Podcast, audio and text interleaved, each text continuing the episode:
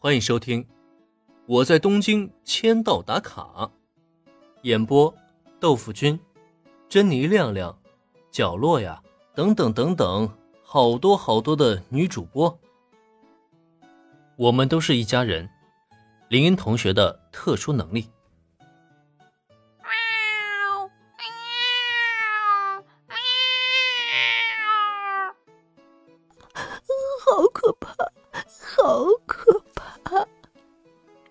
签名照事件之后，短短时间内，毛利小五郎再度经历了一场同殴。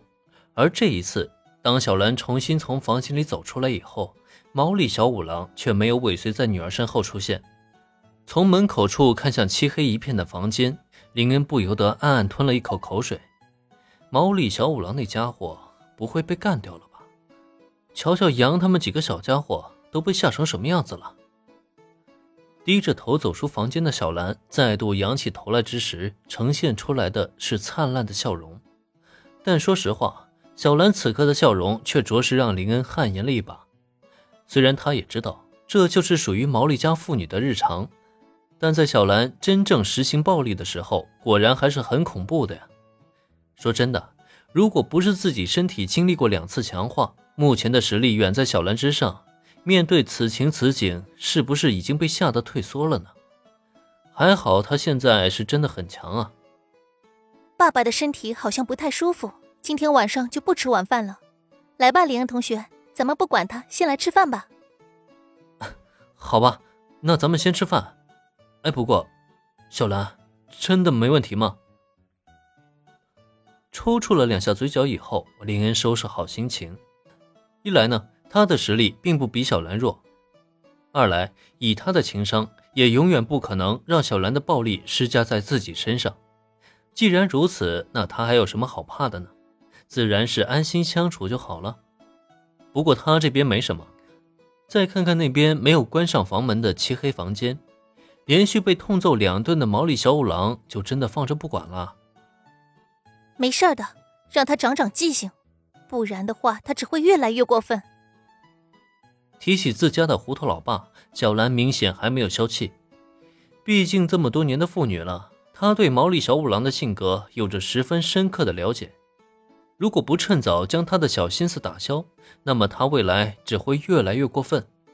反倒是现在揍一顿的话。过一会儿就彻底老实了。呃呃，既然你这么说的话，那好吧。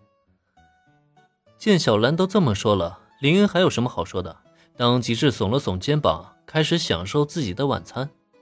只是，你们几个小家伙来吃饭啦！被痛殴两顿的毛利小五郎没有晚饭吃。可地上三个小家伙却有幸能够享受到小兰亲手制作的猫饭，为此，小兰还特地从一楼的咖啡厅里带上来食盒。咦，他们怎么都不过来？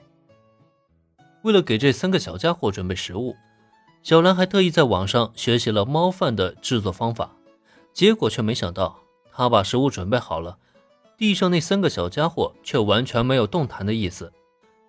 准确的说，是羊护在小六、小八面前，丝毫不敢让两个弟弟过去。一双凌厉的大眼睛是警惕地盯着小兰，就仿佛他眼前是个超级大魔王一般。这不禁让小兰十分的郁闷。虽然他也知道杨跟自己不亲，但小六、小八却都很亲近他呀，怎么突然就变成这个样子了？嗯嗯嗯，呃，大概是你揍毛利先生的时候吓到他们了吧？小兰对此不明所以，林恩却一清二楚。听听杨他们此刻的对话吧。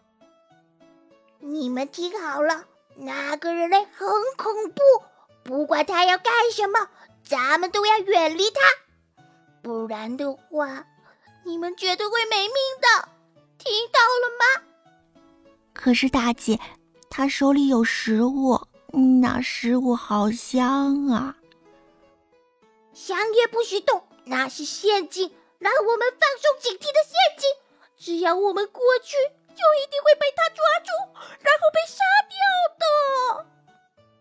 嗯嗯，我知道了，大姐，我们不过去。喵，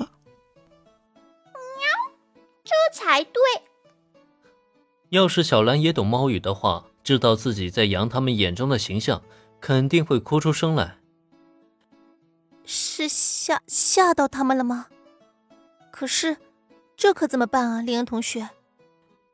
小兰的确听不懂羊和弟弟们的对话，但有了林恩的提醒，再看到猫咪们的警惕，他倒也是反应了过来。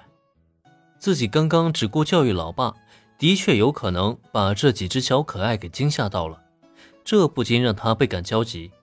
他可不想因为这件事儿而被这些可爱的小家伙们疏远。呃，我先跟他们沟通一下。林恩见状也很是无奈，但看到小兰那委屈的表情，他能怎么办呢？也只能出面当一个调解官，解开杨的误会了。